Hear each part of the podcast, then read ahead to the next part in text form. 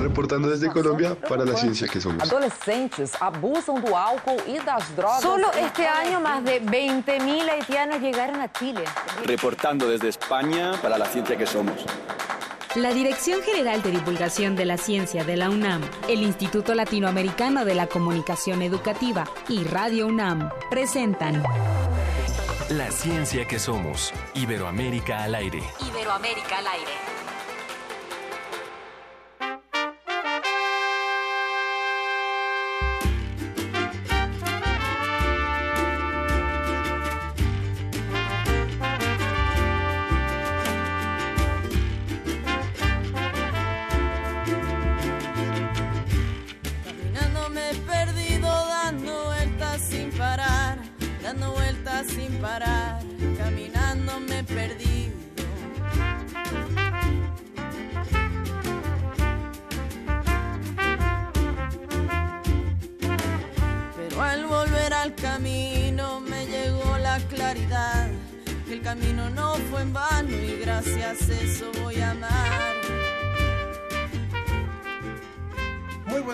Nos da mucho gusto saludarle en este viernes 14 de diciembre con mi compañera Sofía Flores. Hola, Ángel ¿Cómo Figueroa. estás? ¿Qué estamos oyendo, Sofía? Estamos escuchando un grupo que se llama Interminable, que nació en Filadelfia, en Estados Unidos, pero tiene integrantes latinoamericanos. Y tienen una mezcla de son jarocho, jazz, rock, funk, música clásica y electrónica. Ya nos dirá el público qué le parece esta selección de nuestro equipo de producción y también de lo que le vamos a presentar en este viernes.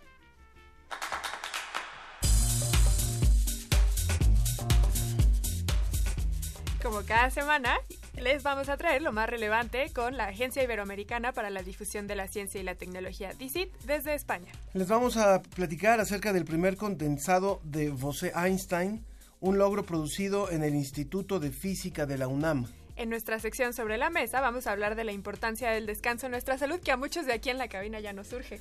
Urge, pero de ya.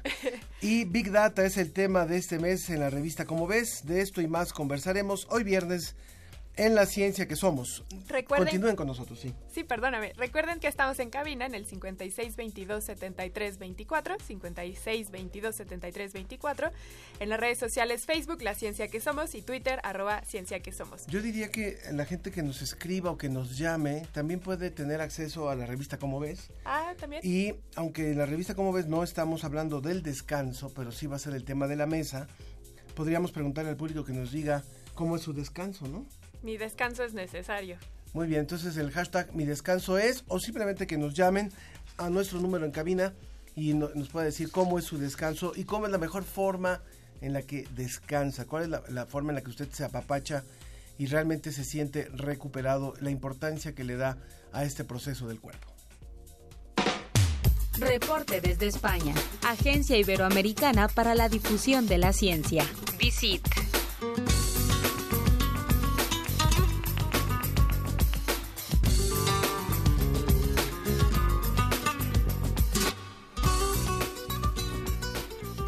Conectamos hasta España con la Agencia Iberoamericana para la Difusión de la Ciencia y la Tecnología, DICIT, con José Pichel, que anda por allá. ¿Cómo estás, José? Hola Sofía, buenos días, ¿qué tal? ¿Cómo estás?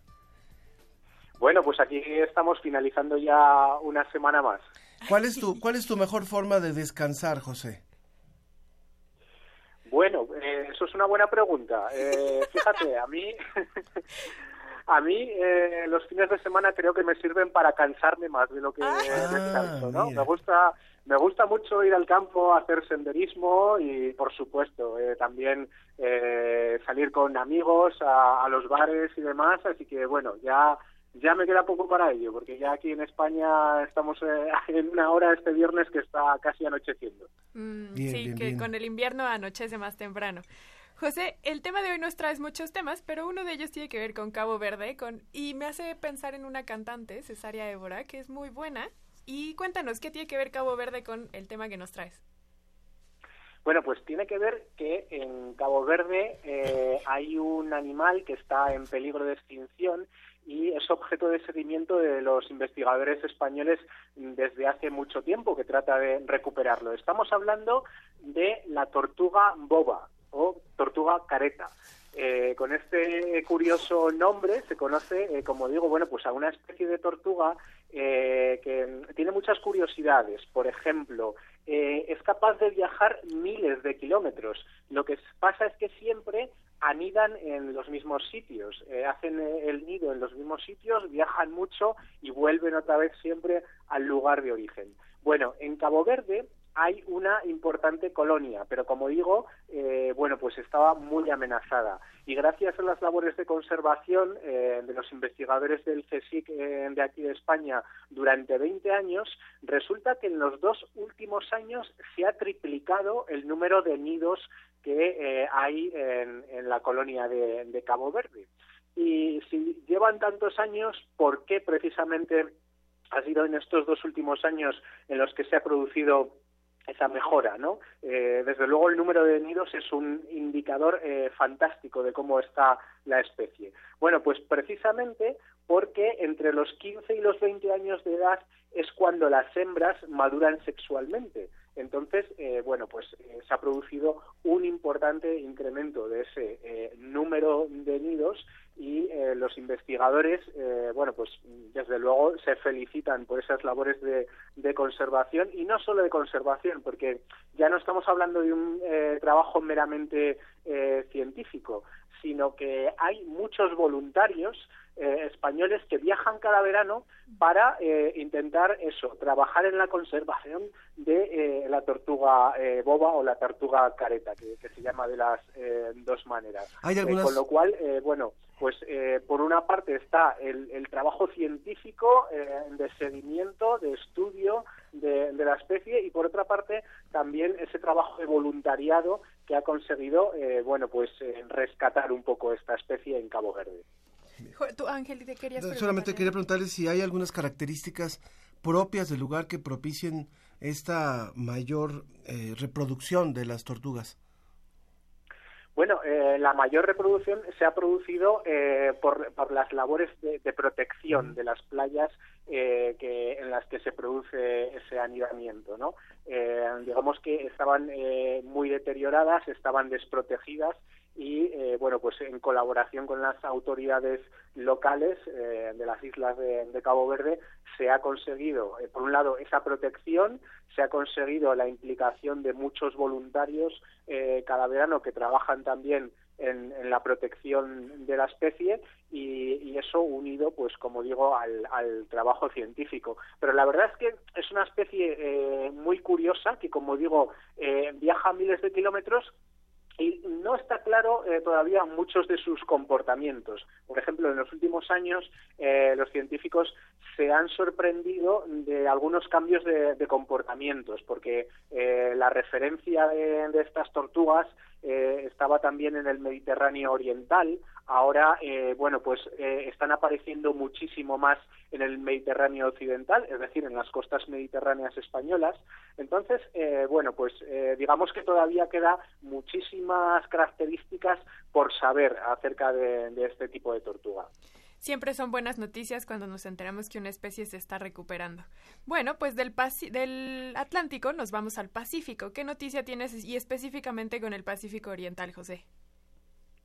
Bueno, pues eh, hablamos del niño, de este fenómeno meteorológico que esta semana nos trae una novedad en la revista científica Nature y es que eh, los científicos eh, han averiguado que el calentamiento global eh, es probable que aumente la variabilidad de este fenómeno del niño en el Pacífico Oriental. Resulta que, bueno, el, niño, yo creo que más o menos a, todo el mundo le, suena, es un fenómeno cíclico, pero irregular. Se produce entre dos y siete años y es un ciclo, digamos, climatológico en el que se producen por una parte eh, calentamiento de la temperatura y lluvias y por otro lado el fenómeno contrario eh, la niña que es el enfriamiento no y se produce de manera cíclica pero como digo pues muy muy irregular eh, esto ocasiona inundaciones ocasiona sequías a lo largo de, todo el Pacífico pero sobre todo especialmente bueno pues suele ser grave en la zona de Perú, Ecuador y esta zona de, Sudamérica, ¿no? bueno, pues precisamente investigadores de Perú, de Chile y de, otros países han hecho una recopilación de los estudios sobre el cambio climático relacionados con el niño. ¿Cómo puede influir el cambio climático en este fenómeno eh, tan, tan importante para el clima global, ¿no? Y han visto que eh, en conjunto, eh, pues analizando todos los estudios que hay, hay un, un, un 88% de modelos que dicen que va a aumentar la variabilidad de la temperatura de la superficie del mar. Y esto significa en definitiva, que va a haber más eventos extremos. Es decir, eh, se van a producir eh, con mucha más frecuencia eh, esos eventos que suelen ser catastróficos, esas grandes inundaciones o sequías muy, muy agudas en la zona, ¿no? Con lo cual, bueno, pues cuando hablamos de cambio climático siempre suele ser malas noticias, pero teniendo en cuenta que ya el fenómeno del niño en sí mismo, eh, bueno, pues eh, suele provocar eh, catástrofes importantes, pues la situación parece que puede ser alarmante. ¿no? Eso en el tema del niño, pero por ejemplo también hay evidencia que demuestra que los huracanes se están volviendo más, lento, más lentos y que cada vez traen más agua consigo y que eso hace que sean no solamente se queden más tiempo en tierra, sino que además sus lluvias sean mucho más robustas porque justo traen más agua. Entonces se está viendo que los fenómenos meteorológicos que antes para nosotros eran por unas temporadas y simplemente implicaban lluvias y cambios de temperatura, ahora se están modificando en muchos aspectos y eso está siendo muy malo para la región latinoamericana en general. Malas noticias. Pasamos de una buena noticia a una mala noticia. Dinos, por favor, que este tema de la biodiversidad agraria es un buen tema. Bueno, pues eh, puede ser un buen tema porque también está relacionado con el calentamiento global, con el cambio climático pero en este caso los científicos están encontrando pistas de eh, cómo podemos adaptarnos eh, mejor a esta nueva situación ¿no? que nos trae eh, pues los, nuevos tiempos que, hemos provocado por culpa del, cambio climático. Está relacionado específicamente con, la agricultura. Es una investigación de la Universidad Jaume I, de aquí de la, de la localidad de, de Castellón, aquí en España, y eh, nos habla de la importancia que tiene la biodiversidad agrícola, de la biodiversidad de los cultivos. Es decir, eh, cuando tenemos eh, un tomate, por ejemplo, bueno, pues en realidad hay muchísimas variedades de tomate sobre lo que pasa es que, bueno, solo algunas de ellas son variedades comerciales, ¿no? Pues este estudio llama la atención sobre la importancia que tiene conservar una gran variedad para hacer frente mejor a algunas plagas. Por ejemplo, ellos hablan eh, específicamente de un caso concreto que es la plaga de la araña roja, que aparece sobre todo en situaciones de sequía. Eh, cuando hay eh, menos agua, resulta que aumentan los azúcares, la concentración de, azúcares de, las plantas, en este caso de las variedades de tomate en el Mediterráneo. Y esto eh, favorece a su vez eh, el desarrollo de, esta plaga, eh, que haya más araña roja, porque bueno, pues le viene bien alimentarse de, esos azúcares.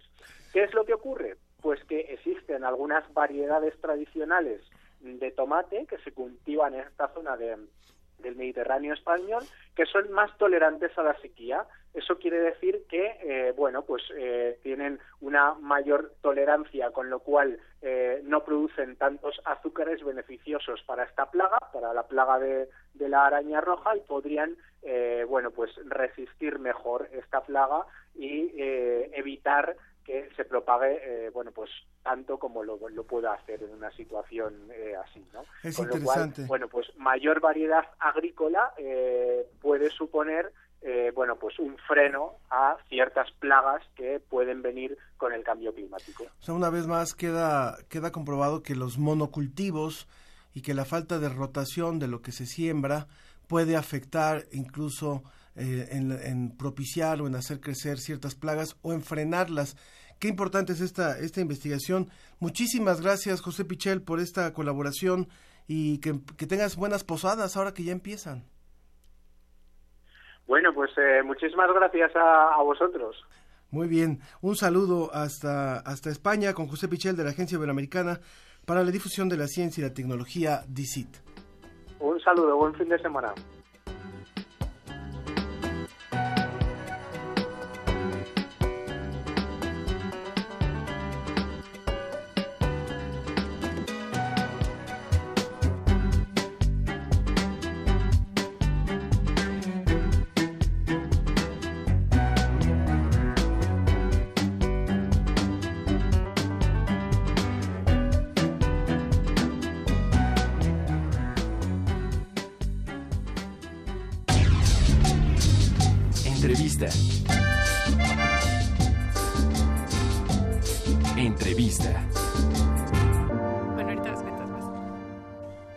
Estamos de regreso en La Ciencia que Somos para hablar con nuestro invitado que nos trae un tema muy complejo.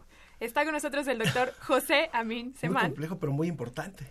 que es investigador del Departamento de Física Teórica del Instituto de Física de aquí de la UNAM. ¿Cómo estás? ¿Qué tal? Eh, muy buenos días. Buenos Eh, días. Sofía Ángel, es un placer estar en mi estación favorita. Ah, Qué bueno, Jorge, muchas gracias. entonces eres fan de este programa. Soy fan de este programa, sí. Ah, muy bien, muy bien, buena manera de comenzar. Esta semana eh, se dio a conocer esta información, bueno, en, en en- en días recientes, más bien, no esta semana, de que por primera vez la UNAM eh, podía eh, informar que produce en América Latina estado ultrafrío de la materia, y ustedes lo lograron. ¿Qué significa esto y cuál es la trascendencia de una investigación de este tipo y de haber logrado esto? Ok, voy a intentar ser breve y claro, a ver si me sale. Eso, venga. Sí, bueno, básicamente lo que nosotros hicimos por primera vez en México es algo que se conoce como la... o- o- o sea, lo que hicimos fue observar por primera vez el fenómeno de la condensación de Bose-Einstein. Entonces, como su nombre lo indica, este fue un, un fenómeno que fue predicho por dos científicos, uno, un, un científico de la India, Satyendra Bose, y Albert Einstein, famosísimo, eh, en la década de los 20 del siglo XX. Ujú. Y básicamente lo que ellos encontraron de manera teórica es que si uno enfría a temperaturas muy muy bajas un gas, se produce un nuevo estado de la materia, que, lo llama, que, se, que después se llamó condensado de Bose-Einstein. Y bueno, ¿cuál es la idea? La idea es la siguiente. Tenemos el gas que está hecho de muchos átomos, miles de millones de átomos, es un sistema macroscópico.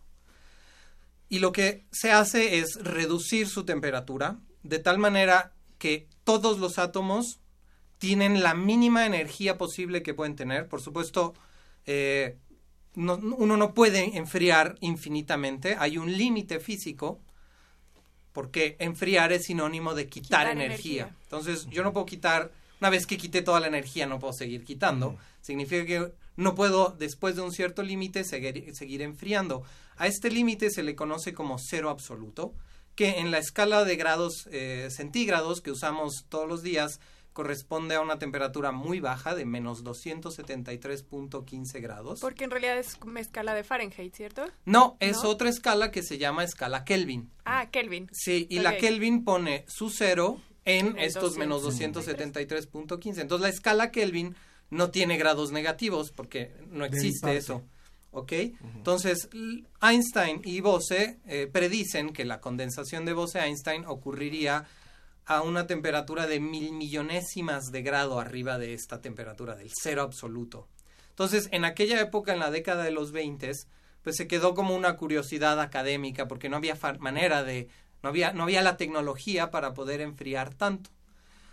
Y bueno, esto empezó a convertirse en una realidad con el desarrollo de nuevas tecnologías en la década de los 80s y 90s, cuando fina- eh, por primera vez se produjo en el mundo, en Estados Unidos, el primer condensado de Bose-Einstein.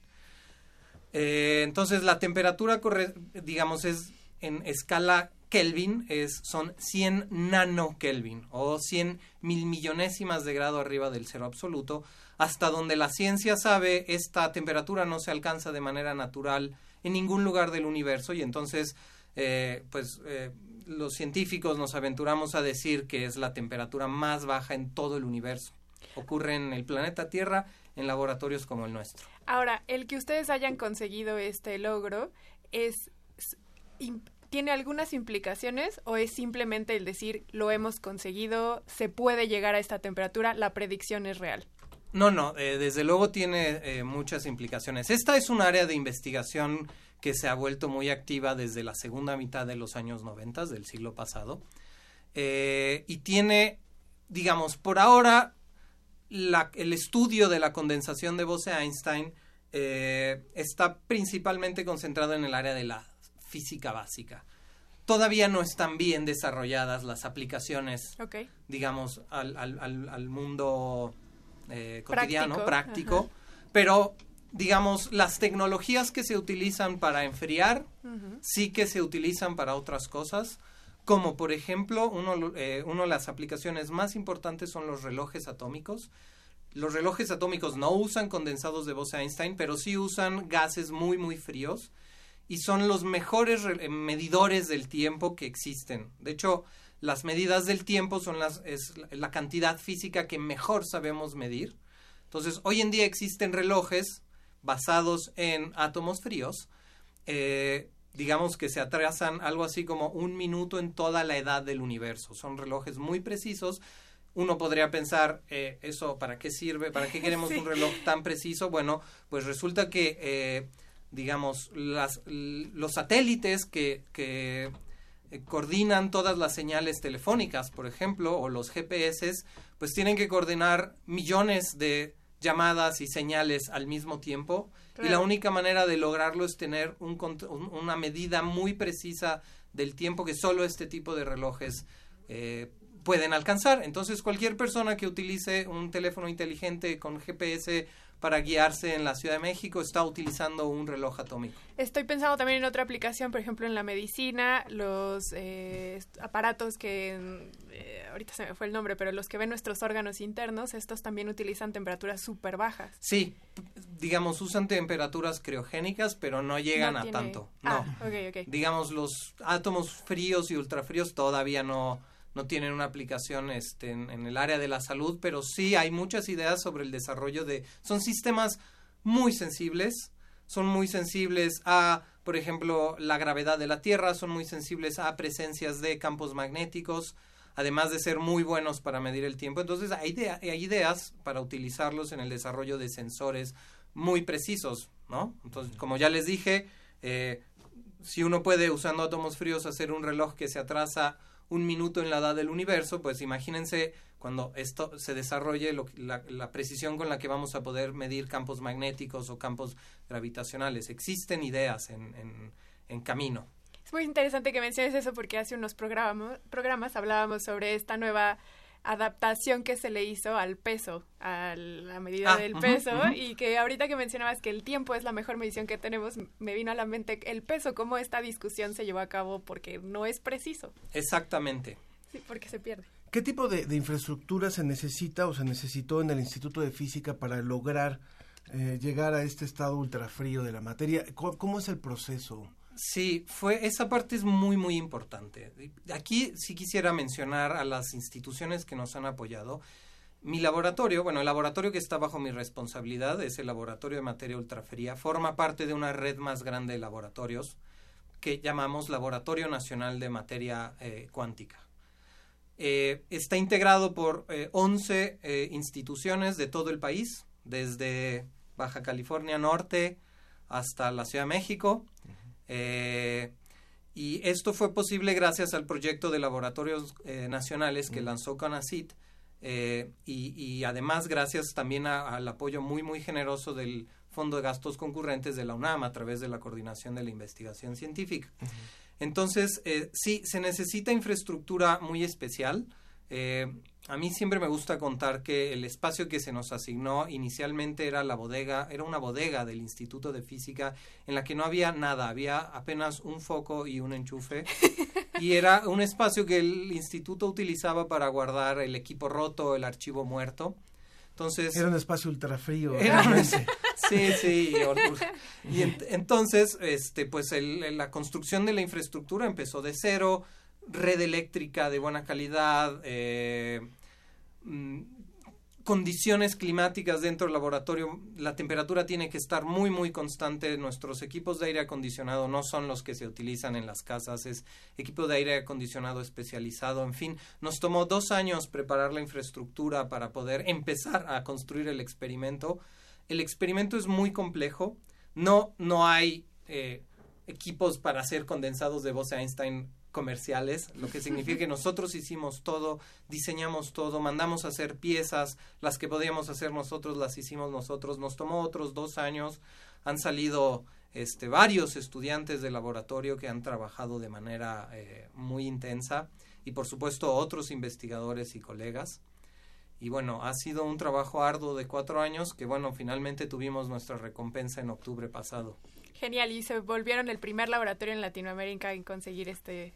Eh, eso es, digamos, eh, en Brasil hicieron el primer condensado de Bose-Einstein en Latinoamérica. Lo que nosotros hicimos por primera vez en América Latina es hacer uno de moléculas. Entonces, en, en Brasil lo, lo lograron eh, en 2007, me parece, pero utilizaron átomos de rubidio nosotros utilizamos moléculas de litio que tiene una serie de desafíos eh, técnicos mayores, pero que además nos permite eh, observar fenómenos físicos que no se presentan en otro tipo de condensados. Y eso sí fue lo primero que se hizo en América Latina. Es el primero en su tipo, digamos. ¿Y publicaron este trabajo en algún lugar? Todavía no. Estamos este, todavía ajustando algunos detalles, estamos ya preparando las publicaciones. Por supuesto salieron muchas notas de difusión, pero todavía no hemos publicado un artículo científico. Estoy seguro que el año que entra será muy productivo. Genial. Pues muchísimas gracias, Jorge Amin, investigador del Departamento de Física Teórica del Instituto de Física. Y déjame decirle al público que eres, eres muy joven también, y eso siempre...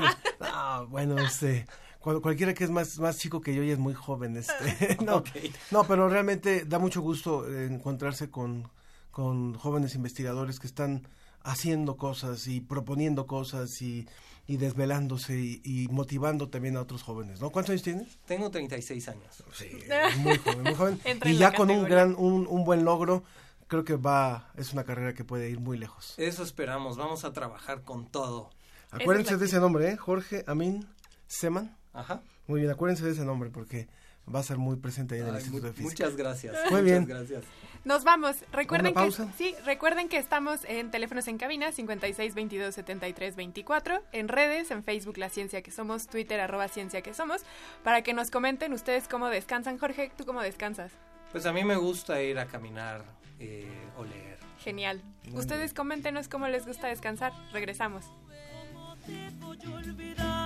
Voy soñando a su nivel. ¿Cómo voy a recordar? Van soltando sus pesares. dueña de la vida. Sus certezas del ayer. Muéstranos tu soledad. Cuando viajo con las nubes. ¿Cómo te voy a olvidar? Voy soñando a su nivel.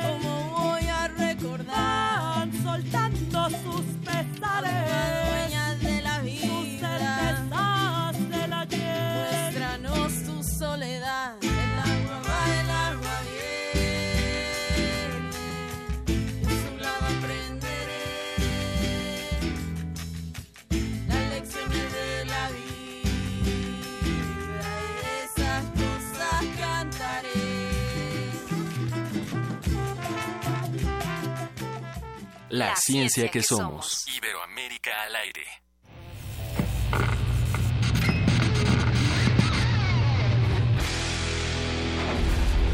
Por cortesía de Cuando el rock dominaba el mundo, un minuto de... Eric Clapton, Cocaine, 1980.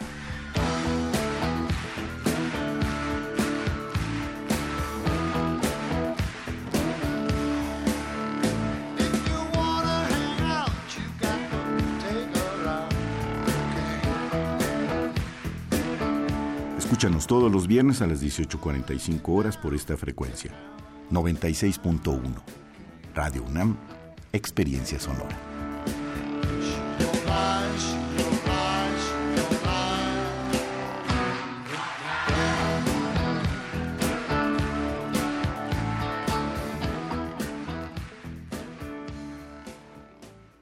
Hola, soy Teddy López Mills. Soy Samantha Schweblin y estoy en descargacultura.unam. Te recomendamos. De Emmanuel Carrer, narrador y guionista francés, un fragmento de su libro El Reino.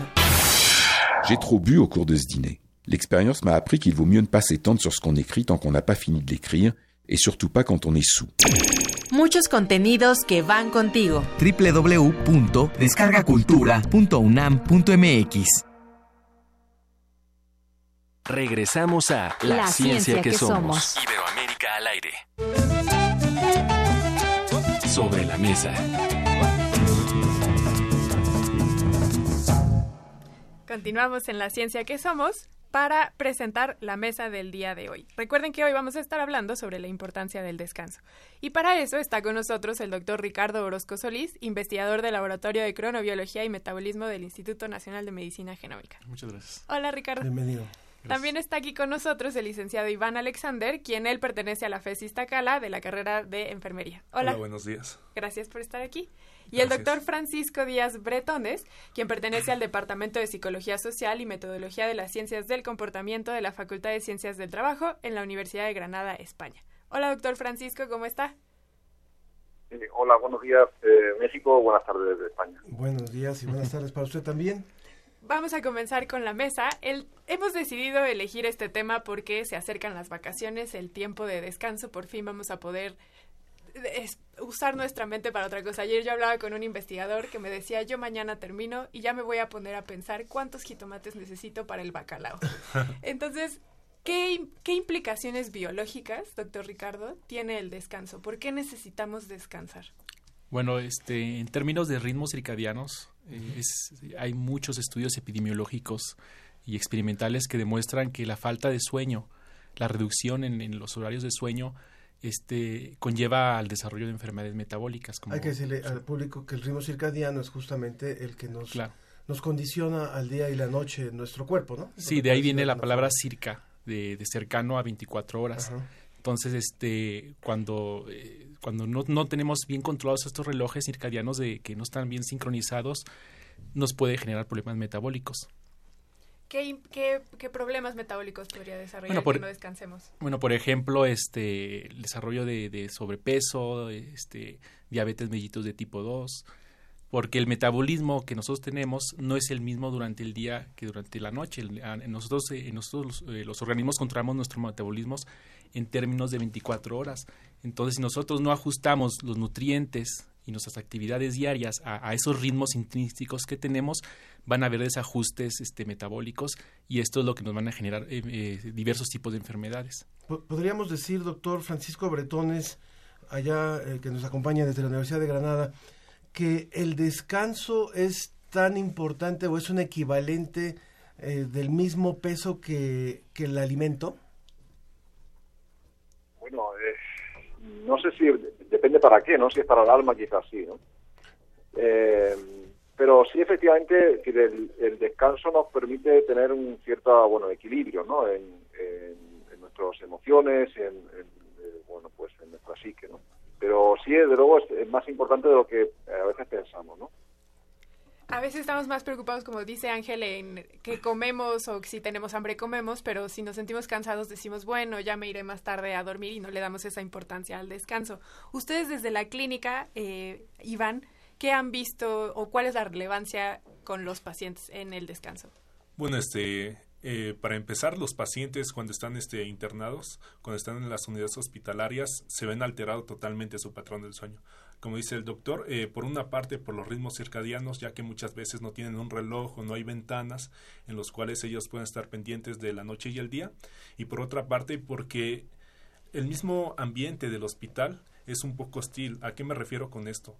Me refiero a que hay muchas intervenciones que llegan eh, a practicarle a los pacientes y en esto, bueno, está la intervención por parte del personal de enfermería, está la intervención por parte eh, de los médicos, por parte de, de, los del laboratorio. Entonces, todo eso, y aparte del estrés que tiene el mismo paciente por su enfermedad y por estar en un lugar totalmente desconocido, genera eh, en algún momento eh, una cuestión fisiológica que hace que el paciente no pueda descansar adecuadamente. en esto, bueno, voy a hacer énfasis en una investigación que realicé en el Instituto Nacional de Rehabilitación, en el CENIAC, que es el, el, área especializada de quemados. Y bueno, lo que hemos encontrado, lo que se encontró como tal, es de que los pacientes llegan a dormir a veces incluso en menos de cinco horas. Pero ¿qué es lo que sucede? Lo que sucede es de que las intervenciones que se les realizan eh, los afecta demasiado. Los afecta demasiado en el sentido de que no los dejan dormir. Eh, se les administran medicamentos cada cierto horario, eh, se les tiene que realizar pruebas de laboratorio cada cierto horario y esto disminuye su calidad y su cantidad de sueño. Ahora, eh, tenemos un comentario que nos llega por redes sociales en Twitter. Gabri Frank nos dice, hola, un saludo. Yo descanso haciendo labores en mi jardín. Es como una terapia relajante. El investigador que nos habló antes del Bose Einstein decía que él descansaba leyendo o haciendo una caminata. También José Pichel nos decía que caminando. Pero en términos fisiológicos, doctor Ricardo, ¿qué implica el descanso? ¿Implica acostarnos y dormirnos o implica hacer actividades de esparcimiento? ¿Qué entendemos por descansar? Bueno, yo, eh, mi especialidad son los ritmos circadianos. Entonces, este, en lo que yo estudio, el, eh, tiene que ser el sueño, el sueño, el, el, el, descanso tiene que ser dormir. Porque este, cuando, cuando nos dormimos, este, cerramos los ojos, dormimos en, en obscuridad y las condiciones, esos ciclos de luz y oscuridad son los que van a sincronizar a nuestro reloj central que se encuentra en el hipotálamo. Y este reloj central a su vez va a sincronizar relojes que se encuentran en tejidos periféricos, en tejidos metabólicos como el hígado, el páncreas, el tejido adiposo. Entonces, este, es muy importante que descansemos en, términos circadianos. Obviamente la parte de descanso intelectual o, física también es importante para mantener un, equilibrio emocional. Pero bueno, en términos circadianos sí se tiene que descansar completamente, tiene que dormir y tratar y tener una muy buena calidad de sueño. Los, tres invitados que tenemos, Ricardo Orozco, eh, Iván Alexander y Francisco Díaz Bretones, usan al, al, sueño y al descanso más bien como, su tema de investigación. Y yo les quisiera preguntar, eh, cualquiera que lo quiera contestar de ustedes tres, finalmente, ¿cómo ha cambiado la forma de descansar? Sabemos, algo se dice, por supuesto, de lo que ocurre con los, los dispositivos electrónicos, con la televisión en, en, los cuartos, en fin, pero en esencia cuando hablamos de grandes estudios que han medido esto, cómo se ha transformado en lo que fue el final del siglo XX y el principio de este siglo nuestra forma de descansar. Ricardo. Sí, bueno, este, los, esos estilos de vida modernos. En, un momentito, doctor Francisco. Los estilos de vida modernos, este, que, que es de las grandes ciudades, este, dormir a altas horas de la noche, la luz artificial, todo esto eh, conduce a, una reducción en, la estadía de sueño. Y esto eh, está, está muy relacionado al, al, desarrollo de problemas metabólicos. Entonces, este, por ejemplo, las pantallas de, los teléfonos, de los celulares o de las, o las LCDs en las televisiones eh, generan luz azul. Y justamente la longitud de onda de la luz azul es la que, la que va a llegar a la retina esa información llega al, reloj central, que, es el núcleo supraquiasmático, y es el que va a sincronizar al reloj. Entonces la luz azul va a inhibir la, la, síntesis de melatonina por la glándula pineal. Entonces sí nos va a alterar estos nuevos estilos de vida modernos. Sí, sí hay estudios que alteran este, esta, estos ritmos circadianos. Y tú ayer, perdón, a ti tú ayer me decías que no hay evidencia científica que demuestre que estos eh, filtros que luego ponen redes sociales o celulares en la noche que ayuden a que efectivamente sí descansemos. Efectivamente, como eso es muy reciente, este, sí, efectivamente ahora los, los, los teléfonos traen su una, una traen programas que, que hacen de filtro, ¿no? De, de luz azul justamente por todas esas evidencias que la luz, a luz azul es la que sincroniza el reloj central. Eh, pero no, no hay, hasta la fecha yo no conozco estudios experimentales que, que vean estos efectos, por ejemplo, en ratones o en humanos, si, si, que, si realmente hay un filtro de luz azul y si esto, esto mejora. Doctor Francisco. Sí, no, eh, quería decir, efectivamente, el, yo creo que el, eh, pues sí, creo que la pregunta era, era pertinente porque yo creo que efectivamente estoy de acuerdo con mis colegas en el sentido de la influencia del ritmo de sueño y los ritmos circadianos pero yo creo que eh, seguimos teniendo la visión del siglo XX sobre el descanso y, la ocupación, entendiendo que bueno pues nuestro ritmo de trabajo, eh, nuestra vida diaria, eh, pues estaba como muy normativizada, de manera que bueno pues terminábamos de trabajar y volvíamos a casa. Pero en el siglo XXI unas características que tenemos es que digamos los entornos, los espacios, están de alguna forma disolviéndose esos espacios físicos que teníamos. Es decir, eh, hace 30 años alguien terminaba de trabajar, cerraba su oficina y se iba a su casa y eh, ahí terminaba su trabajo. Pero en la actualidad, ya no solamente por las luces que están contando eh, los colegas de la mesa, sino que incluso seguimos, es decir, nosotros hay personas que lo último que hacen en el día es conectarse a su celular y ver un poco que, el correo electrónico, las redes sociales, y lo primero que hacen por la mañana es eso. El problema, por tanto, será que tendremos que aprender a cómo, de alguna forma, gestionar la actividad. No solo el descanso, sino también la actividad. Eh, el sueño es importante, pero el descanso no incluye solo sueño. El, eh, digamos, el descanso incluye, como han dicho ustedes, el hacer otras actividades distintas a nuestra actividad laboral. Y esto es algo que tendremos que aprender.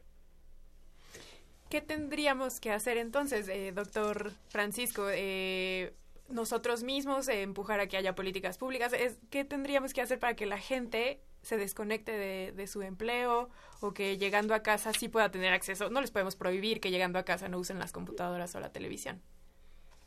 Bueno, pues digamos que habría como en varios niveles, ¿no? A, a nivel de organizacional de las empresas, de alguna forma, instaurar una cultura de descanso, ¿no?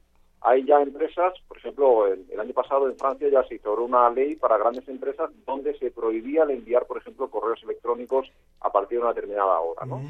Eh, el no utilizar eh, las redes eh, sociales, eh, WhatsApp o otro tipo a partir de determinada hora. Y por tanto, las empresas tendrán que hacer como una especie de, de código buenas, de buenas prácticas en cuanto al uso de los medios electrónicos.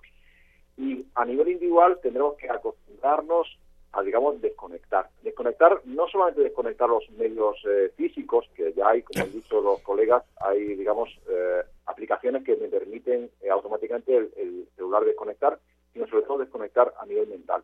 Tenemos que aprender, digamos, a convivir, ¿no? Y no tener la presión de, bueno, yo te mandé un, un mensaje y no me has contestado. Bueno, pues tenemos que acostumbrarnos a que los mensajes no se tienen que quizás responder inmediatamente y tendremos que dejar espacio a la otra persona, eh, digamos, para que tenga su periodo de descanso.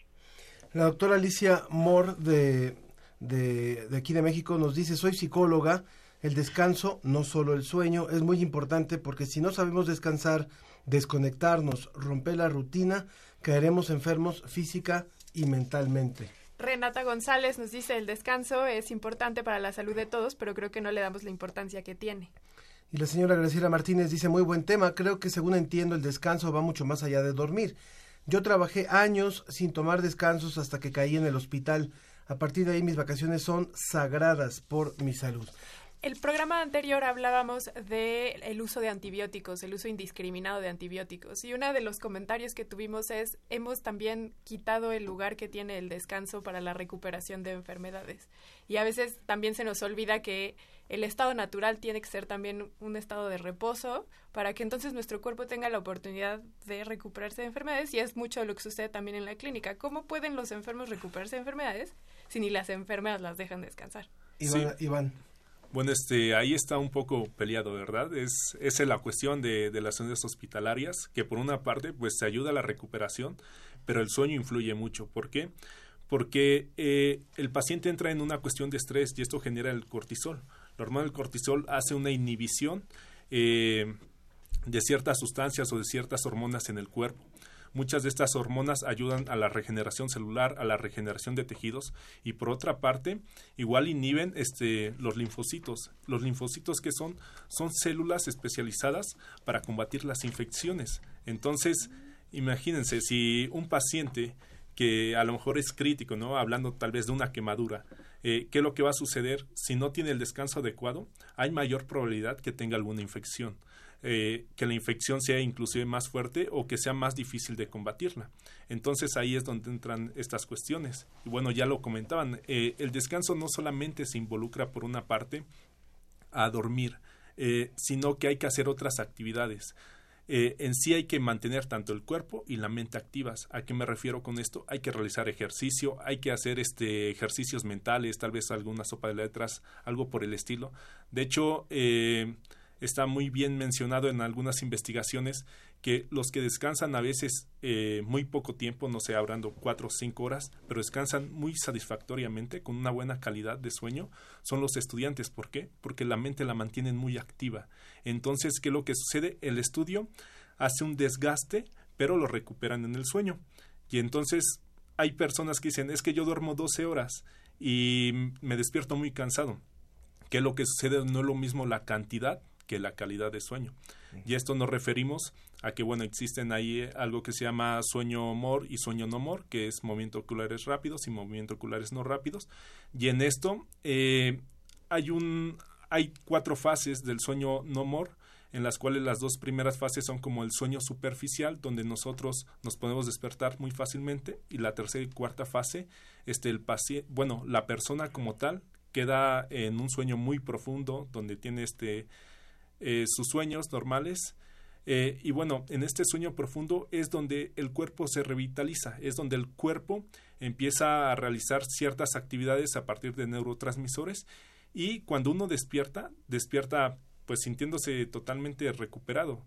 Eh, de hecho, las personas que tienen más actividades físicas, a lo mejor en este caso que tienen trabajos muy arduos, que son estudiantes, mujeres embarazadas o personas este, con alguna enfermedad, son las personas que generalmente duermen más y tienen sueños eh, más recuperantes, más profundos y de mejor calidad.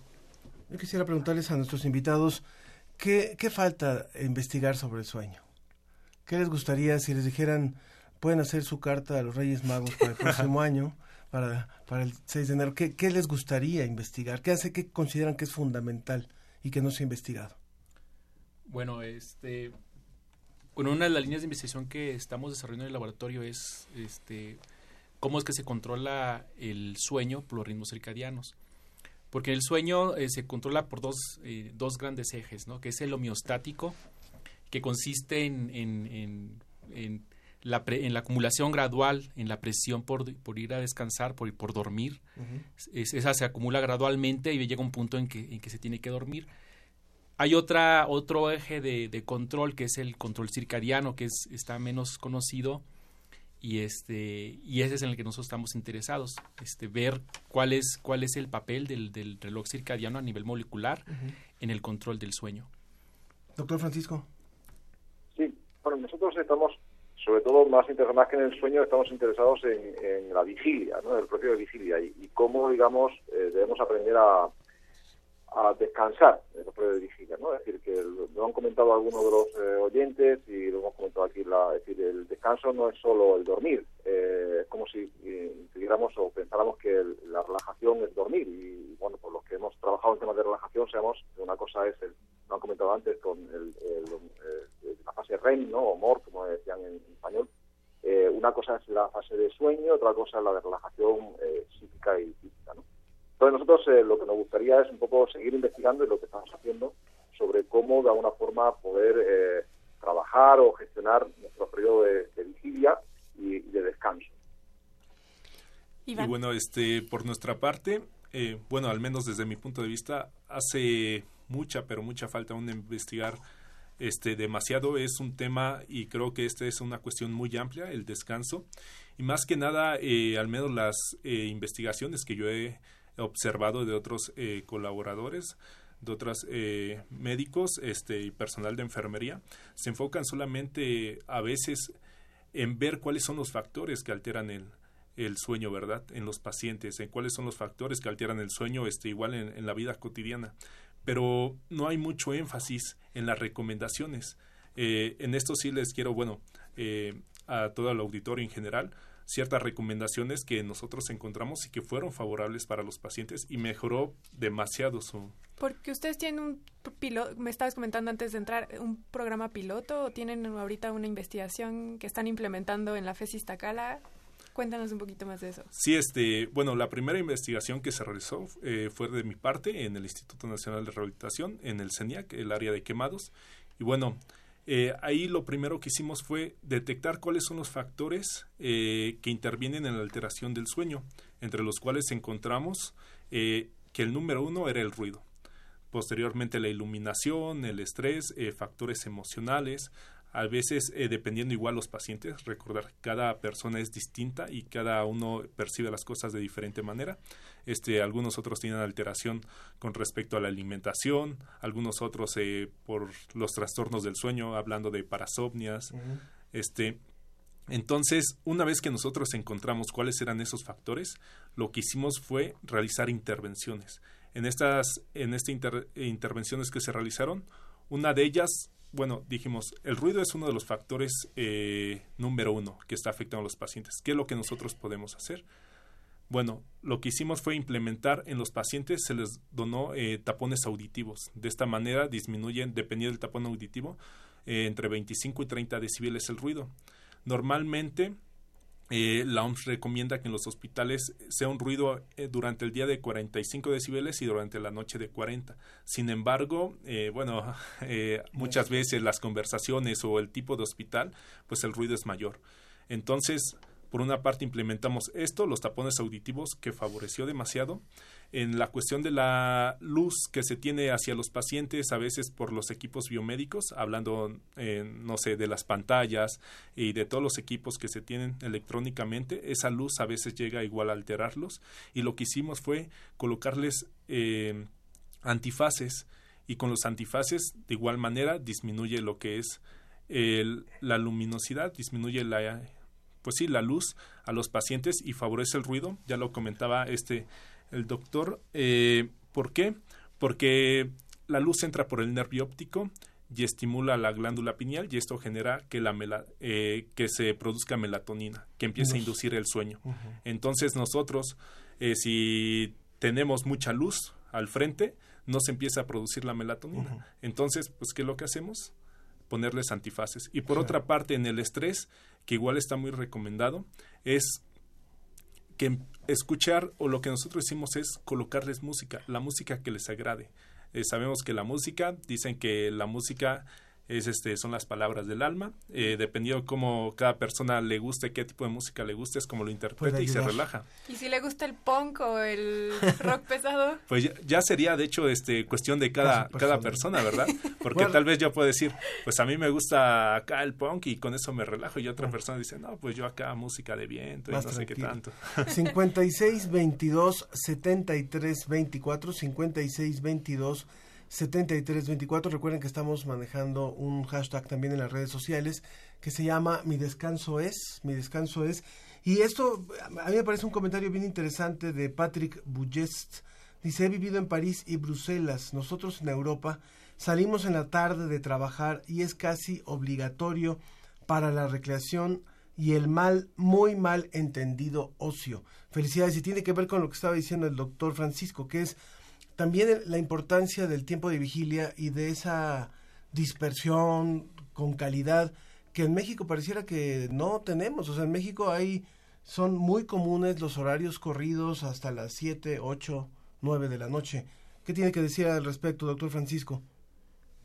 Bueno, yo no creo que sea solo de México. Desgraciadamente eh, es un proceso de la globalización, ¿no? De donde los procesos productivos cada vez son más potentes, la tecnología, bueno, pues está, está ahí presente en todos y efectivamente, mm, bueno, eh, yo creo que al- al- lo hemos comentado aquí en la conversación, eh, lo importante, más que la cantidad de sueño, sería, hablando del sueño, sería la calidad del sueño.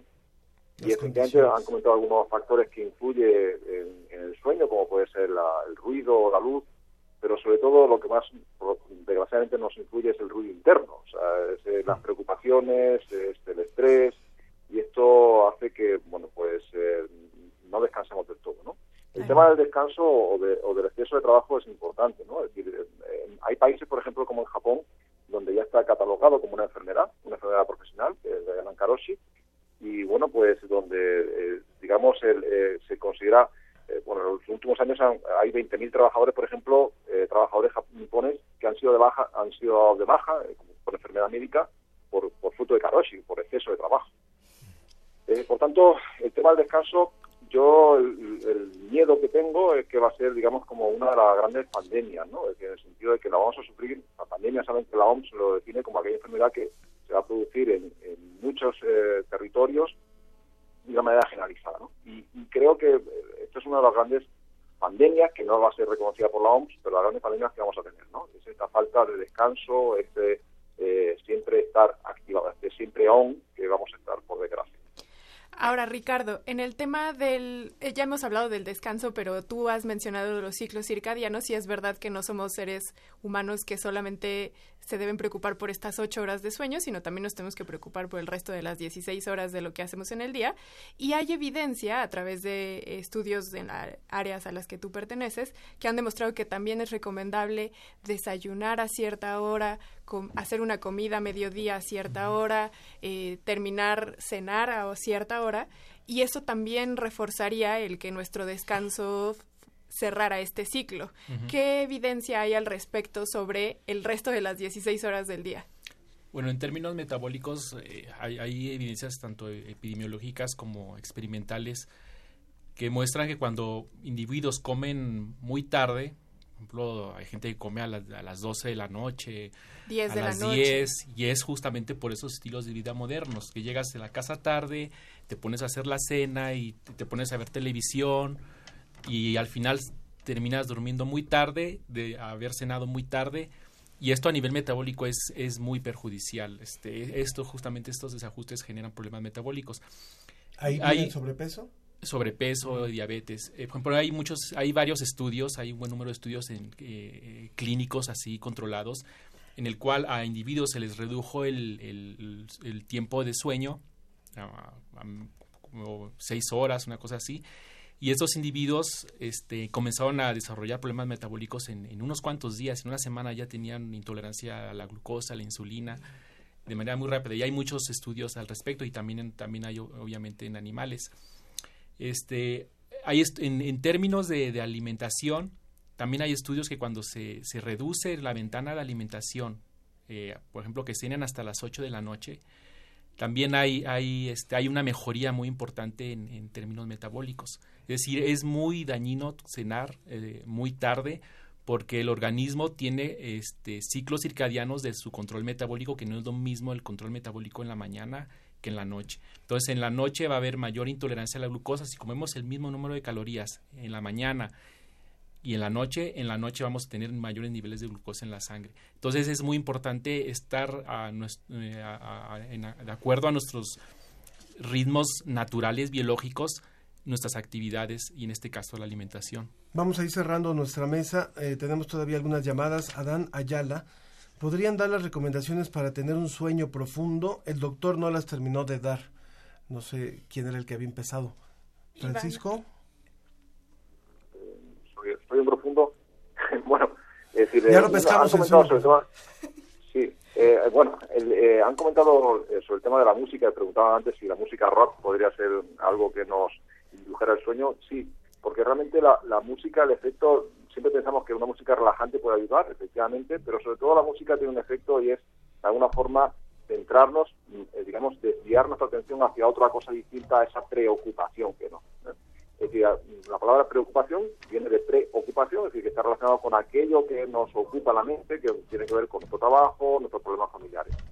Cualquier otra cosa, puede ser la música rock incluso, puede, puede desviarnos nuestro foco de atención y por tanto nos puede ayudar. Entonces, cosas, pues es ir preparándonos paulatinamente para, para el sueño, eh, hacer una actividad mucho más relajada, pensar en otras cosas, ver cosas agradables, escuchar música que nos guste, del tipo que sea. Y yo creo que es muy importante en la época en la que estamos a dos semanas de acabar el año, donde eh, algunos quieren hacer sus propósitos de año nuevo y yo nunca he escuchado a alguien que diga, el próximo año quiero descansar". mejor.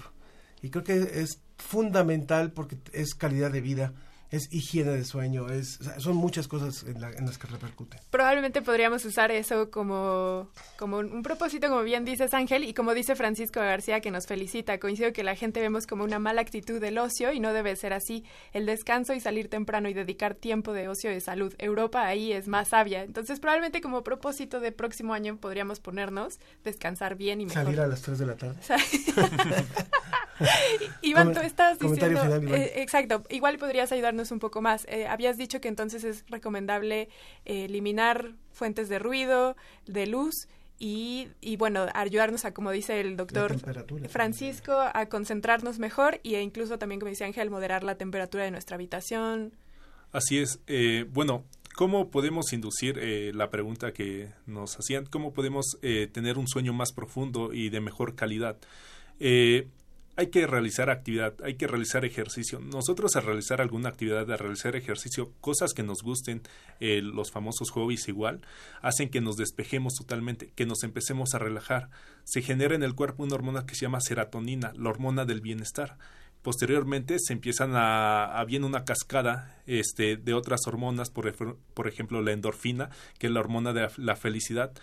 Este, hay personas que inclusive llegan a comer un poco de chocolate porque genera endorfina, se sienten a gusto, se sienten felices. Realizar actividades, a algunas personas les gusta, no sé, hacer natación, otras personas salir a caminar, bailar. Todas esas cuestiones que el cuerpo eh, que nosotros mantengamos al cuerpo activo, que nosotros hagamos que se canse, va a hacer que en la noche nuestro sueño sea más profundo y más este, revitalizador.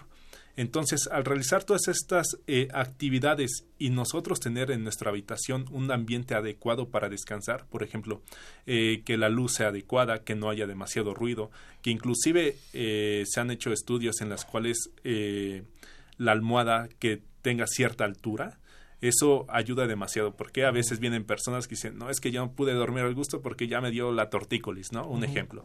Y dices, ah, ok, pero eso está conforme eh, a tu cama, a tu almohada. Claro. Entonces, todo eso eh, juega muchos papeles, juega un papel muy importante en el descanso.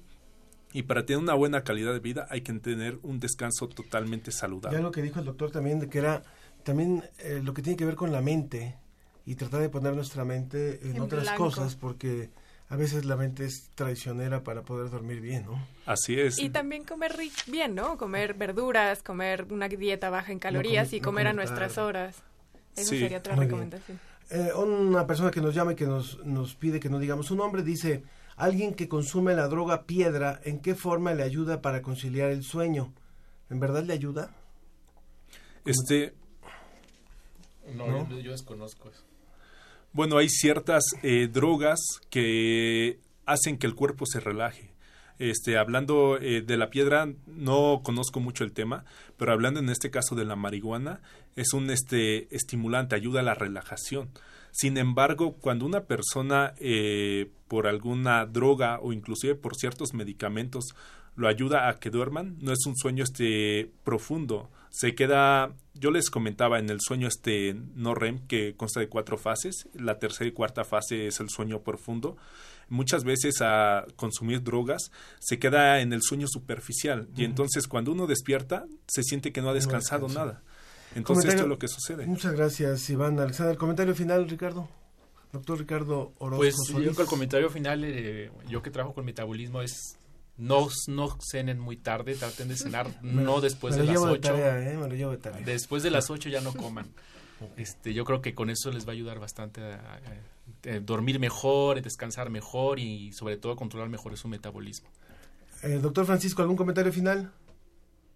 Bueno, simplemente eh, cuidemos eh, nuestra, nuestra mente, cuidemos nuestro bienestar. El descanso es importante. eh, el no descanso mata, es decir, no, no estoy exagerando. Es decir, nuestro cuerpo necesita descansar y no solo dormir. Y descansar no es solo dormir, es muchas más cosas. Muy bien.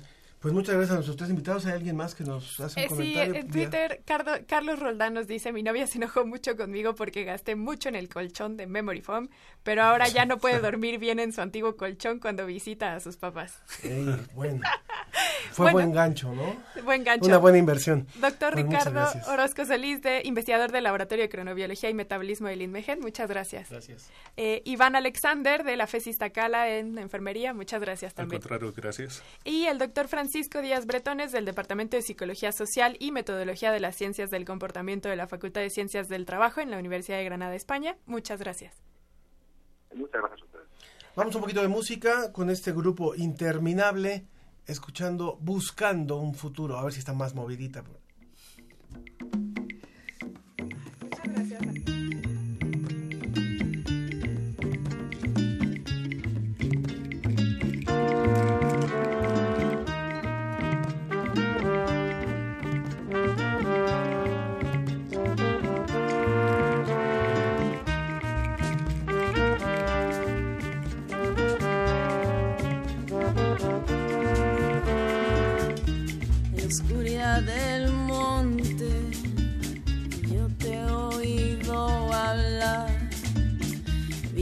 Tú apareciste. Nunca te voy a olvidar.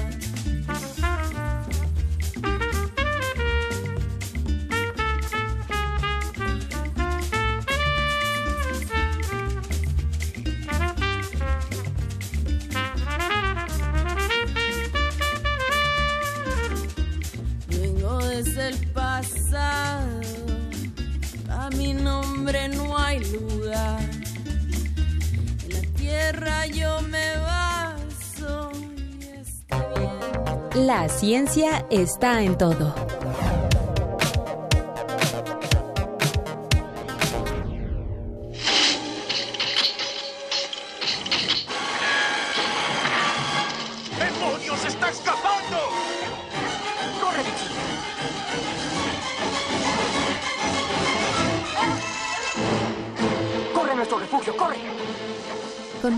Películas infantiles como Tierra de Osos, El Zorro y el Sabueso y desde luego Bambi nos han mostrado aspectos no muy gallardos ni tan deportivos de la cacería. Esta actividad humana, probablemente una de las primeras, tuvo en su origen una función de subsistencia, la misma que conserva todavía en muchas partes del mundo. Para el venado aplica desde el 223 hasta el 7 milímetros Magnum, todo lo que es alto poder. Para el pato usamos las escopetas. Pero después los humanos inventaron la caza deportiva, o todavía peor, el uso de trampas para atrapar animales que son vendidos vivos o muertos porque representan un valor comercial. Los especialistas en ecología saben que, en todas sus variedades, la cacería es una amenaza importante para la vida silvestre, particularmente en las regiones tropicales. Pero hasta ahora no se había calculado a gran escala cuántos animales se pierden por esta práctica en la región tropical. La respuesta es tantos como 58% de aves y 83% de mamíferos. En esas cantidades se han reducido las poblaciones de animales dentro de un radio de entre 7 y 40 kilómetros alrededor de los lugares a donde tienen acceso los cazadores, como caminos o poblados.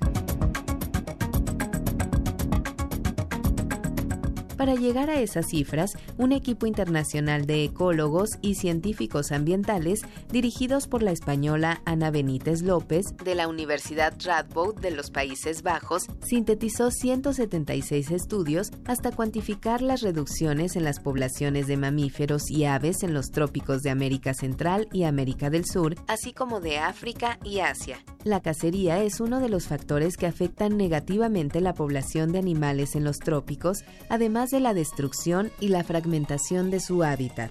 Pero, a diferencia de estas últimas, que pueden vigilarse con sensores remotos, la cacería solo puede rastrearse desde el nivel de suelo. Por ello, los investigadores buscaron una forma sistemática y exhaustiva para calcular el impacto de la caza en estas zonas. Primero, establecieron la hipótesis de que los humanos reúnen recursos en un área circular alrededor de una población y cerca de caminos transitables. Esto significaba que la presión de la cacería tendría que ser mayor cerca de las poblaciones y de los puntos de acceso. A partir de allí observaron que, con cada kilómetro de separación de esas zonas, aumentaba la densidad de especies animales hasta llegar a lugares donde ya no se detectaba ningún efecto de la cacería.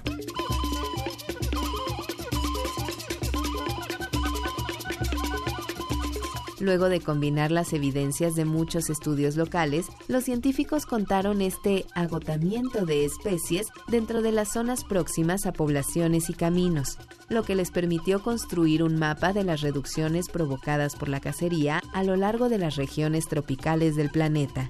Su investigación tomó en cuenta no solo a las grandes especies más buscadas, sino también a las aves y los roedores. El grupo encontró además que la caza comercial tenía un impacto todavía más grave que el de la cacería de sustento y que la influencia negativa de ambas era mayor en las áreas que estaban mejor comunicadas con las ciudades donde se comercia carne de caza, que es la carne de especies silvestres. Su conclusión es más sombría de lo que se pensaba, pues calcularon que en las zonas de caza de los ecosistemas tropicales solo queda un 17% de la abundancia que existía originalmente de mamíferos y 42% de las aves. Incluso dentro de áreas que han sido declaradas como protegidas. ¡Corre! ¡Corre más, Bambi! ¡No voltees! ¡Más rápido! ¡Sigue! ¡Sigue! ¡Más!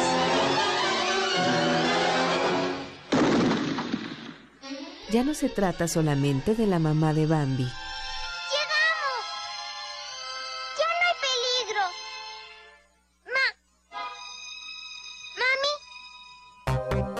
La ciencia está en todo.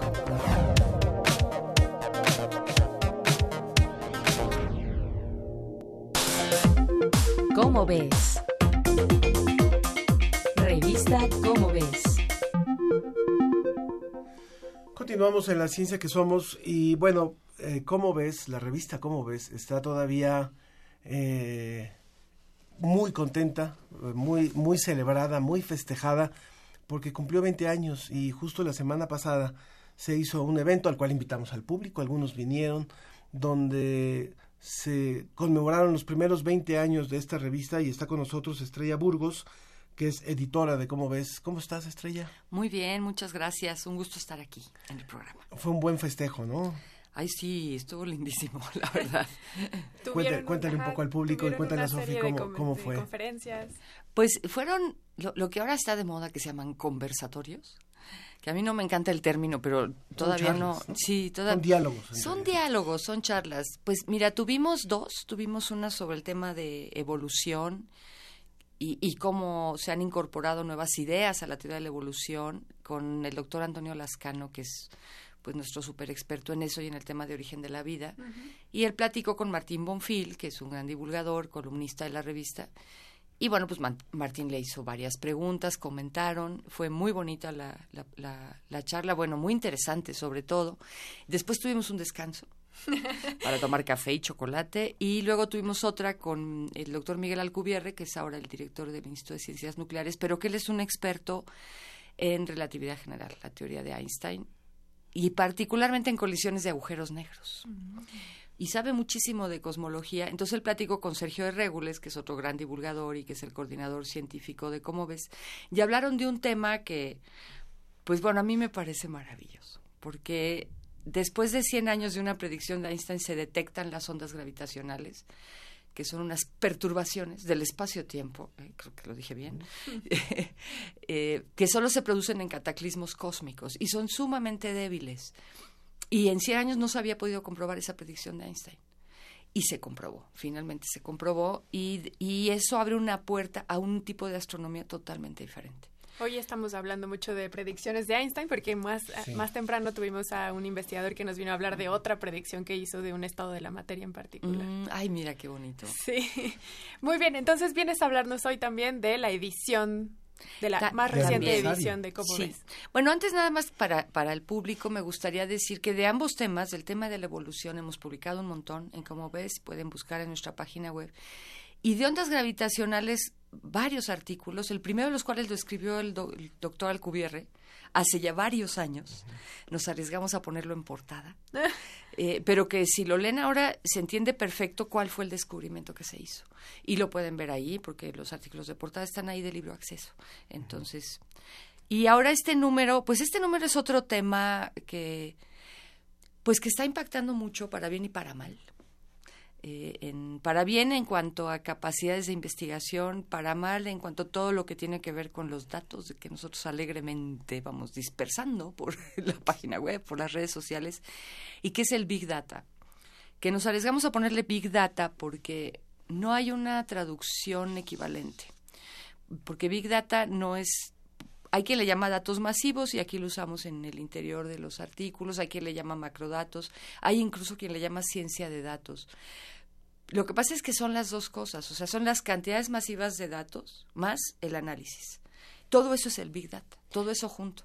Y hay quien dice que todavía no está bien definido. Entonces son dos artículos, uno de Claudia Hernández, que es el, el, que explica como el panorama general de qué es el Big Data, cómo se empieza a trabajar en eso, Ahora tenemos la capacidad de cómputo para analizar cantidades de datos verdaderamente inimaginables, ¿no? Inimaginables hace dos o tres años.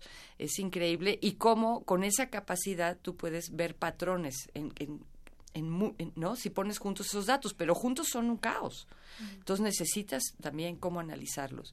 Y Cómo eso, ordenarlos. cómo ordenarlos y cómo ver esos patrones. Eh, y eso, bueno, eso se está utilizando mucho en la investigación científica, pero también es lo que usan empresas de redes sociales como Facebook, como Google, como pues para saber quién eres tú en términos de potencial consumidor. Y eso ha creado bastantes conflictos y sobre todo en el ámbito, como vimos, ¿no? de las elecciones, sobre todo en el caso de Estados Unidos o del Brexit en Inglaterra, como esta empresa Cambridge Analytica que pues medio se pirateó los datos de millones de usuarios y entonces mandaba mensajes como hechos a la medida para tratar de influenciar el voto. Y que incluso llegó a impactar un poco aquí a México también esa empresa. También en términos de redes sociales, manejo de información, audiencias. También, entonces eso está muy crítico, en mi opinión, no soy ninguna experta, pero sí está muy crítico. Vamos a seguir eh, publicando sobre ese tema.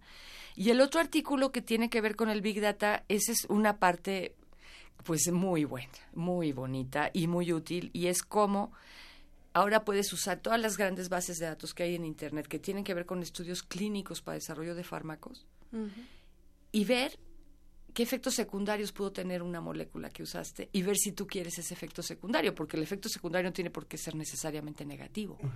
De hecho, si uno lo piensa, así es como se encontraron los antidepresivos, todos se encontraron así. Claro que no había el Big Data entonces. Mm. Y eso está cortando, empieza a cortar el tiempo para el desarrollo de fármacos. Ya hay fármacos que, que bueno, ya están en una etapa de, de pruebas mucho más avanzada de lo que hubieran estado en ese tiempo gracias a esto. Y hay otras cosas para las que se está usando el Big Data dentro de la medicina. Este es un artículo de Ana Yancy Rodríguez. Eh, tanto Claudia como Ana Yancy son de casa.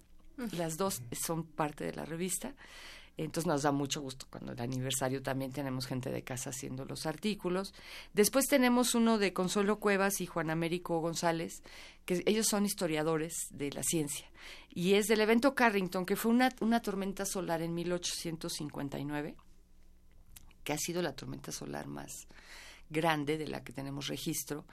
¿De qué manera impactó a la Tierra? Las tormentas solares, pues son una actividad mayor del Sol que es cíclica y que entonces pues ahí interfieren con el campo magnético de la Tierra y interfieren mucho en muchos sistemas de la Tierra, sobre todo ahora que tenemos tanto satélite y tanta cosa.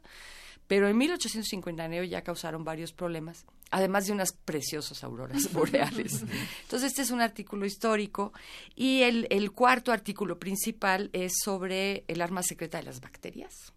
Este es un artículo de José Antonio Ibarra y Paulina Estrada, son investigadores de- del CIMBESTAB, del Politécnico, y es la transferencia horizontal de genes, que es lo que permite que las bacterias hagan resistencia, resistentes a los antibióticos.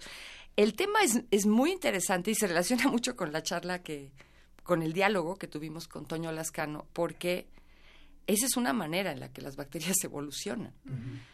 La evolución no va a ningún lado, ¿no? Es, es un fenómeno, no es que algo más evolucionado sea mejor ni nada, simplemente sobrevives mejor. Y estas bacterias, o sea, pueden intercambiar genes. Ya no es por división celular o por reproducción sexual. O sea, se los intercambian horizontalmente, lo cual es un fenómeno muy impresionante, desde luego. Bueno, Darwin no sabía de genes, no se podía haber imaginado esto, pero también tiene ese problema, ¿no? y, y es por eso que nos hacemos resistentes a los antibióticos si abusamos de ellos, que es un problema de salud que está creciendo mucho. Sí, y que justamente fue uno de los temas de... Fue la mesa anterior del programa anterior que tuvimos y una de las preguntas que hicimos fue eso, ¿qué onda con la transferencia horizontal Sí. entre bacterias para la resistencia? Y que uno de los médicos nos contestó al respecto y por qué es tan irrelevante comprender desde la ciencia básica este fenómeno Sí. para entonces cómo esto impacta en la salud pública y en que nosotros abusemos de los antibióticos. Claro. Sí. Con este, con este repertorio de temas, la verdad es que se antoja, por supuesto, la lectura de, de Cómo ves de diciembre. Y a quienes no conocen Cómo ves, Estrella, cuéntales un poco por qué tienen que ir a buscarla. Bueno, no es que tengan que ir, en realidad el, el, el, el propio nombre de la revista es una invitación. Es más bien como decir, a ver, ¿cómo ves esto de la ciencia? Dinos qué te parece. Pero para eso le tienes que dar una oportunidad.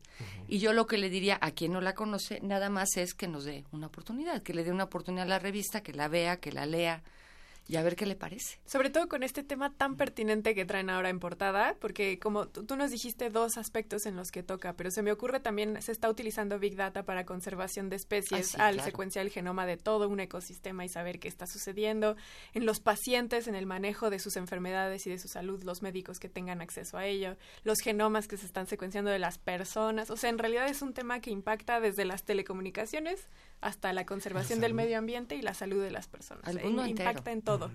Y la Muy cuestión es que es para bien y para mal. ¿no? Tenemos que regularlo, Sí. tenemos que ponerle atención para saber Sí. cómo atacarlo y cuidarnos entre todos. Sí. Muy bien. Pues muchas gracias Estrella Burgos, editora de la revista Como ves, eh, extiende por supuesto el- la felicitación por estos 20 años de trabajo a todo el equipo. Muchas ¿no? gracias, claro que sí. Eh, Es un gran equipo, Es un digo yo. esfuerzo muy, muy fuerte de la universidad desde hace 20 años y los que vienen. Así que muchas gracias Estrella. Muchas gracias a ustedes y bueno, pues ya ya no creo que platique aquí este año, entonces les deseo muy felices fiestas, un gran 2019 y que a todos nos vaya mejor. ¿Te podemos encontrar en redes sociales, Estrella? Sí, la revista está en redes sociales, tenemos página web. Eh, digo, con que pongan revista Cómo ves una van a encontrar Y todo eso. encuentran en puestos de periódicos también. En puestos de periódicos. En los, en los restaurantes del Tecolotito también. en los restaurantes del Bueno. Tecolotito y también se pueden suscribir. Muy bien. Muchas gracias, Estrella Gracias. Burgos, editora de Cómo ves. Y escuchamos a Leo Santiago, cómo contar los árboles del planeta. ¿Cómo podríamos contar el número de árboles en nuestro planeta? En los últimos años se ha desarrollado una tecnología especial a través del componente electrónico nitruro de galio, que servirá como radar para conocer el número de árboles en la Tierra. La Agencia Espacial Europea ha decidido incluir este objetivo en la misión Biomass a lanzarse en 2022 con duración de 5 años. Es la primera vez que se usará este radar de nitruro de galio que permite enviar señales desde la órbita a la Tierra para registrar la altura y volumen de los árboles mediante retrodispersión. Algo así como el rebote de las ondas de regreso a donde se originó la señal. Tener información sobre las estadísticas de árboles en el planeta es importante para conocer los efectos del cambio climático y tomar acciones con el ciclo de las emisiones de carbono. Los árboles entre más frondosos y viejos son más eficientes limpiando el aire de las partículas de dióxido de carbono que generamos los seres humanos. Las copas de los árboles serán atravesados por esta señal desde una órbita fuera de la atmósfera de la Tierra. Esto se logrará con el semiconductor nitruro de galio que ha sustituido al silicio y que permite un ancho de banda mayor. O sea, en español, significa que tiene 10 veces más potencia en la salida de radiofrecuencias, que es como se transmiten las señales. Justo como nos están escuchando ahora, solo que por otro tipo de tecnología. También el nitruro de galio funciona bien con todo y las altas temperaturas en el espacio, la radiación o el cambio de clima que genere el sol. Ya se había estudiado la capacidad de la tecnología GAN, como es conocido el nitruro de galio, entre los investigadores, y desde hace una década se pensó en crear una cadena de suministros para uso en el espacio. En 2013 se usó por primera vez en una misión, y de acuerdo al resultado positivo, los ingenieros de la Agencia Espacial Europea continuaron trabajando con él, haciendo pruebas de radiofrecuencia y eléctrica. También se observó su comportamiento en temperaturas altas y posteriormente se le hicieron exámenes de vida útil acelerada en 3.000 horas para saber que no disminuyera su potencia de radiofrecuencia. También se estudió con radiación y luego con objetos que se sabe podrían obstruir su funcionamiento en el espacio y todo. Finalmente, estos transistores de nitruro de galio se pudieron integrar a los instrumentos de radar del Biomass con la importante misión de observar la Tierra. ¿Cómo cuántos árboles crees que haya en el planeta? Bueno, en tu país. Ok, ok. En tu comunidad.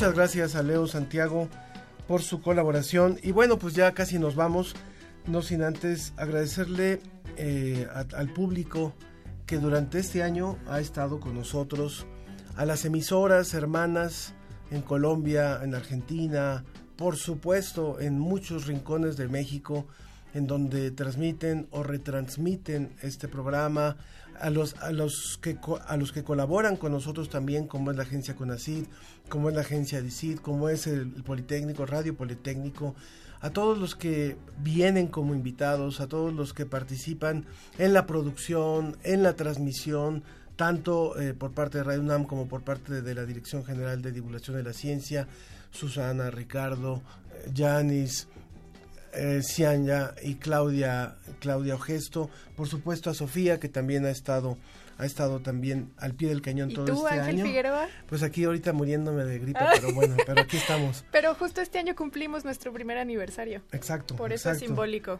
Y es muy importante también eh, el, el plan para el próximo año, por lo menos en la ciencia que somos, hemos previsto tratar de ampliar el número de emisoras que colaboran con nosotros, que transmiten este programa, pero también que participan en el programa. O sea que también ellos eh, mandan sus cápsulas, hacen sus trabajos de, de, producción, como los niños de, la escuela que está en Palenque, ¿no? Es, es, en Palenque, creo, o es en Tabasco, no me acuerdo dónde es, que, que también este, están con nosotros en los dos lugares. Y, eh, y bueno, por supuesto que este, este esfuerzo de comunicación no se podría hacer sin también la participación del público, porque ustedes nos van tirando línea de qué es lo que les interesa, qué tanto les impacta lo que dicen los invitados, y es un gran reto porque Radio UNAM y todas las emisoras que transmiten este programa no son audiencias fáciles. No son audiencias fáciles, nos llegan por ahí algunas correcciones de repente que las atendemos por supuesto, pero bueno, esa es un poco mi visión, Sofía. Estoy totalmente de acuerdo. Eh, estoy abrazo tus agradecimientos. Incluyo a los investigadores que se unen a este programa para darnos sus testimonios. a, que, se que unen te- para darnos evidencia, que me dan nosotros. oportunidad de estar aquí con ustedes, pero también los investigadores tanto de la UNAM como de toda Iberoamérica que se juntan con nosotros para armar este esfuerzo, que nos traen el conocimiento científico, porque al final tú y yo somos los presentadores, pero ellos son los que hacen junto con las personas también este programa. Recuerden que pueden mandarnos sus colaboraciones, ya sea tanto musicales como de contenido, así como lo hace con Acid, Leo Santiago. Como contamos con estas colaboraciones, ustedes pueden contar con este espacio que también es de todos ustedes para que nos, con- nos, nos ayuden a construir este conocimiento científico. Y también pues un, un programa de, de un año y cachito es todavía un programa muy joven, todavía es un programa que tiene que madurar, tiene que ir creciendo, tiene que ir ampliándose y ese es también parte de nuestro reto para el próximo año. El, el hacer un programa con este perfil iberoamericano ciertamente es, es osado, es osado, pero creo que ha resultado muy interesante conocer lo que están haciendo en Argentina, en Chile, en Guatemala, en España, en Portugal, en fin. Esto realmente creo que es algo muy rico y sobre eso queremos seguir trabajando. Y los investigadores también que a veces por cuestiones de su trabajo no pueden quedarse en Iberoamérica, pero se van a Estados Unidos, que ya lo hicimos contigo a través de una transmisión de iberoamericanos en Estados Unidos, y como también nuestra visión cultural y del mundo enriquece otras partes del mundo y que al final contribuye a la generación de un conocimiento científico robusto y basado en evidencia y que nos ayuda como un- a ser una mejor sociedad. Y además hay otra cosa, y ya para concluir, eh, sabemos que vivimos un, un momento muy complejo como país, con un cambio de gobierno, como lo hemos dicho, pero también con situaciones muy fuertes de violencia, de pobreza, de inequidad y, y de conocimiento también, o sea, de, inequidad en el conocimiento. Y si logramos a partir de estos, de estos espacios el ir compartiendo más el conocimiento para que el público pueda tener una mejor toma de decisiones, más consciente, más, más, más cercana a su beneficio, pues creo que ya se cumple con eso. Así es. Muchas gracias, Ángel Figueroa. Muchas gracias. Gracias también a nuestra producción, Susana Trejo, Janet Silva, asistente de producción, Cianya Velázquez, la operación técnica, Ricardo Pacheco y Arturo González, y en la producción general, Claudia Ogesto. Gracias a todos, nos vamos escuchando a Interminable con Mi Fe.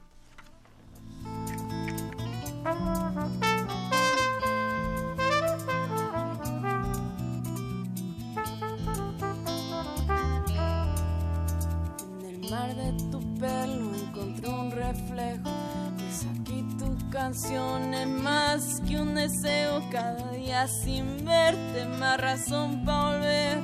Tomarte la mano, pues me hace crecer. Tu piel en la tierra donde busco esperanza. Tu pasado nutre